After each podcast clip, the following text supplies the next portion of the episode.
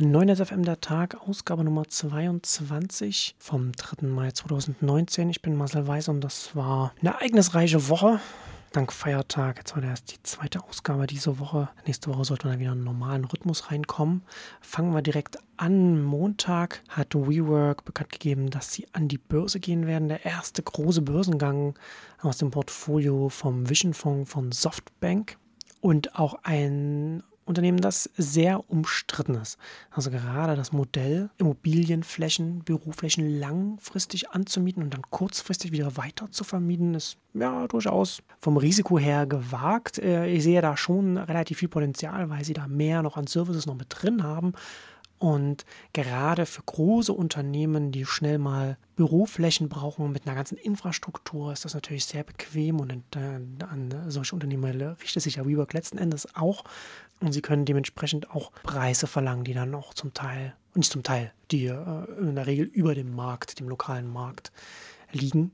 Das ist also ganz theoretisch ergibt das Sinn, gerade wenn man äh, WeWork als ein Modell auch sieht, dass dann ganz viele Bürodienste noch mit zusätzlich noch anbieten kann. Ne? Also WeWork kann ja dann äh, letzten Endes den ganz vielen administrativen Overhead noch mit anbieten für Unternehmen, auch für mittlere äh, und kleinere Unternehmen, die dann ganz viel auslagern wollen, die eben nicht nur sich nicht um das Anmieten des Büros kümmern wollen, sich auch nicht nur um den Internetanschluss, den Telefonanschluss und so weiter, also solche Sachen kümmern wollen, sondern die sich einfach noch auf die Infrastruktur nutzen wollen. Denen kann man auch zusätzlich dann noch andere Sachen anbieten, wie zum Beispiel Buchhaltung oder so. Oder man kann nicht, dass Buchhaltung jetzt von einem WeWork selbst angeboten wird, sondern dass WeWork dann als ein Matchmaker funktioniert zwischen den Unternehmen, die solche Dienste suchen und dann Anbietern von solchen Diensten. Das ist so die Theorie.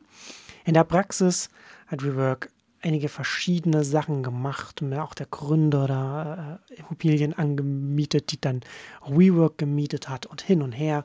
Und äh, auch die naja, die Vision, die das Unternehmen jetzt verfolgt mit ganz vielen verschiedenen Dingen, die sie reingehen wollen. Zum Teil wollen sie bis hin zu einer eigenen Bank gründen und so weiter. Ähm, also geht dieses, dieser Servicegedanke, den ich gerade beschrieben habe im B2B-Bereich, hin zu ja in alle Bereiche quasi rein und das ist natürlich ein bisschen größenwahnsinnig und äh, Software hat mit dem, mit dem Vision Fonds sehr viel Geld da reingebuttert. Das wird sehr interessant werden, wie sich dieser Börsengang hier entwickeln wird. Und in dem Zusammenhang auch, kommen wir, bleiben wir gleich noch kurz in unserem Vision Fonds Softbank Corner. Da berichtet das Wall Street Journal heute, dass Softbank darüber nachdenkt, den Vision Fonds selbst, also diesen 100 Milliarden US-Dollar von diesem Riesenfonds, an die Börse zu bringen. Also da einen Börsengang zu machen. Das ist, finde ich, schon extrem spannend, da die, die Überlegung dahinter, zu sagen, dass man das einfach ein, ein öffentliches Gebilde daraus macht, ein öffentlich gehandeltes Gebilde, um da auch Gelder noch weiter einsammeln zu können und da das quasi das Gebilde ganz anders aufzustellen. Also das ist schon,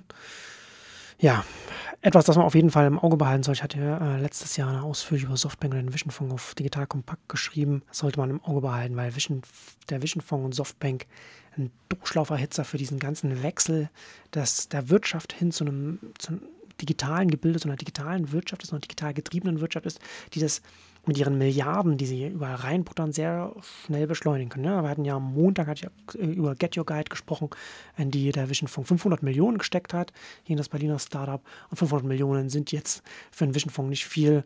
In der Regel ist das, ist das eher so eins, fast schon darunter, um zu gucken, wie es geht.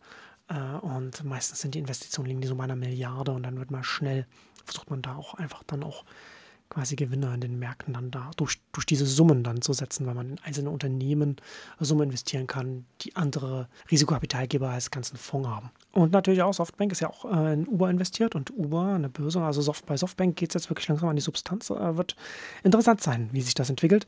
Diese Woche war die F8-Konferenz bei Facebook. Äh, interessant finde ich ja bei dem in dem Zusammenhang gar nicht so sehr diese ganze Privacy, worüber nochmal gesprochen wurde und auch, dass äh, die Messenger zusammengeführt werden, also dass man dann Facebook Messenger, WhatsApp und Instagram übergreifend als Nutzer des einen Apps mit Nutzern des anderen Apps chatten kann. Äh, das haben wir ja alles schon mal als Thema schon mal gehabt.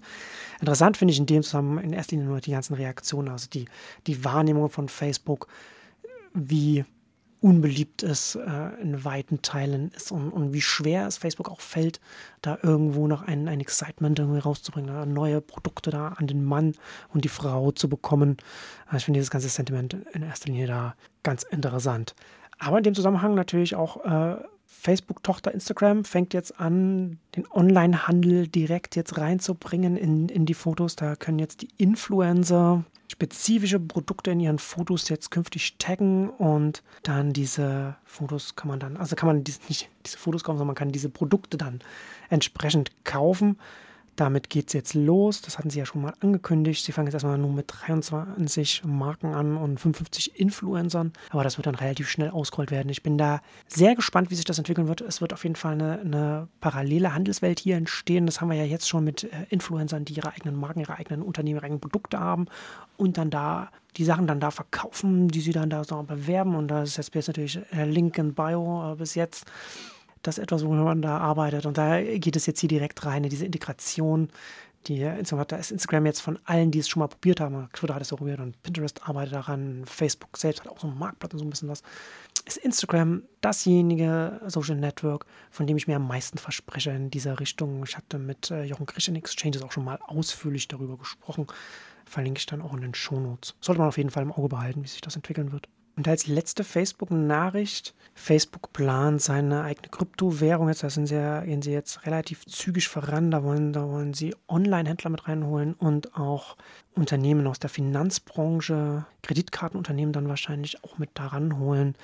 Eine Milliarde wollen sie insgesamt, die dann das, den, den Wert der Kryptowährung dann stützt.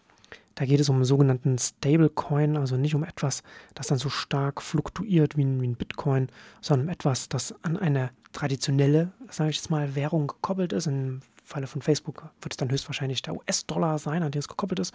Und das Ziel von Facebook ist hier quasi ein Bezahlsystem zu etablieren, das die Kreditkartengebühren, die 2-3 Prozent, die man pro Transaktion dann eine, eine oder andere abtreten muss, eine andere Partei bezahlen muss, das rauszunehmen aus dem System und damit ein sehr viel günstigeres System für die Beteiligten zu schaffen.